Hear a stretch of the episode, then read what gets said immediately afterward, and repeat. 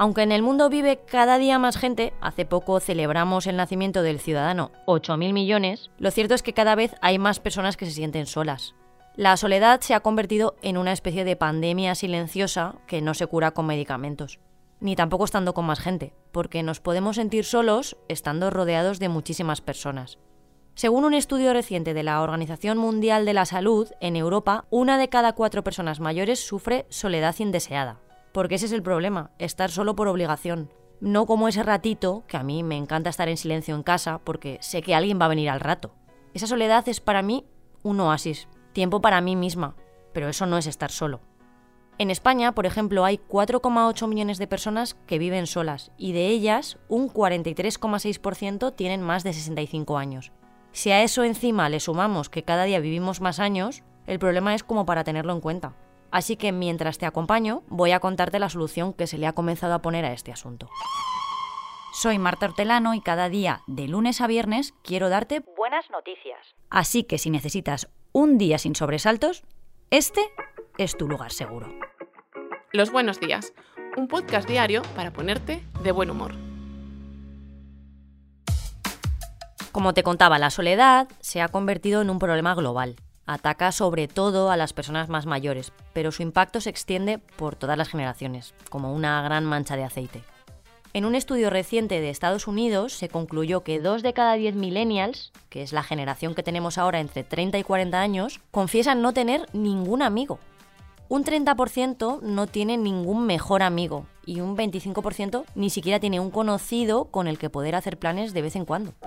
Pero de Dinamarca nos llega ahora una buena noticia para tratar de aliviar este problema social. Una biblioteca de Copenhague puso en marcha hace algunos años una iniciativa muy pintoresca que se acaba de extender a más de 70 países. Cuando acudes a pedir prestado un libro, el bibliotecario, en lugar de darte una novela, te asigna a una persona.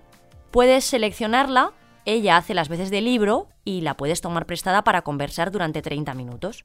Durante este tiempo puedes escuchar su historia y hacerle todo tipo de preguntas.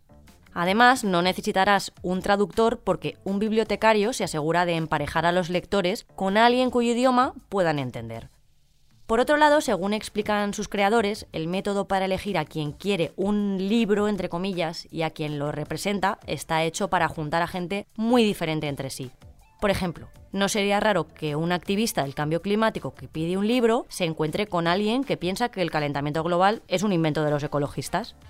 Con la iniciativa se consigue no solo relacionarse fuera de las redes sociales, sino ampliar nuestros campos de conocimiento con casos reales, de esos que se nos quedan.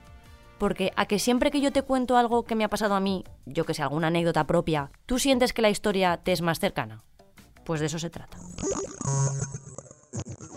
¿Te acuerdas que hace poco te conté que en Suecia habían inventado unos pantalones con airbag para ir en moto?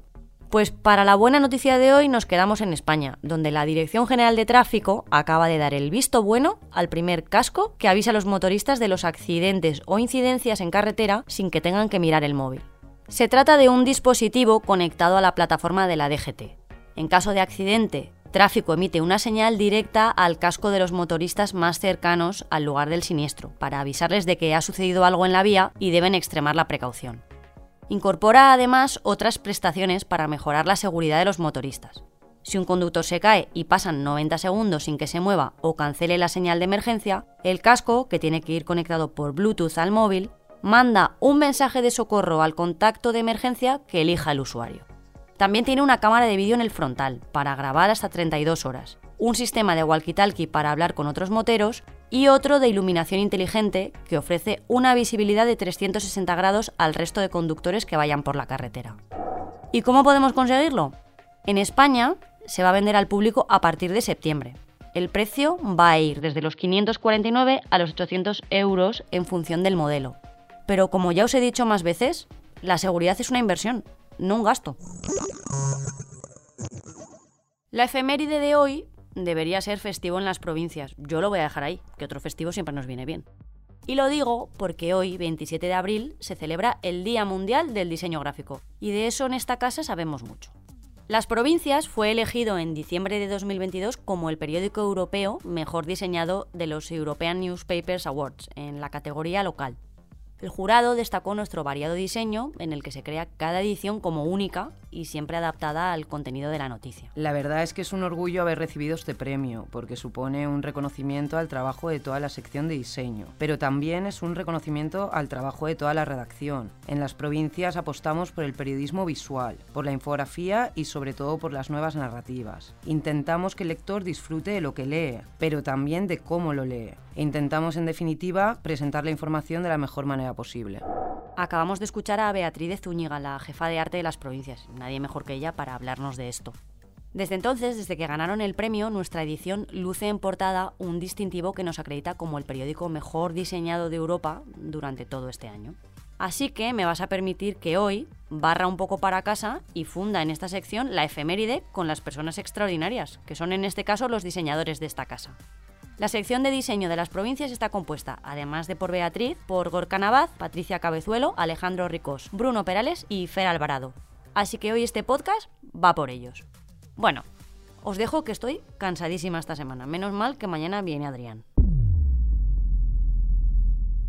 Muchas gracias por escucharnos y gracias a ti, Marta. Ay, me emociono. Recuerda que si te ocurre algo bueno y quieres contárnoslo, puedes escribir a losbuenosdías@lasprovincias.es. Este podcast ha sido escrito por Marta Hortelano, la edición es de Amalia Yusta y Paco Sánchez, el diseño sonoro de Rodrigo Ortiz de Zárate y la producción de Miquel Labastida y Andrea Morán. De lunes a viernes te esperamos en la web del periódico o en tu plataforma de audio favorita.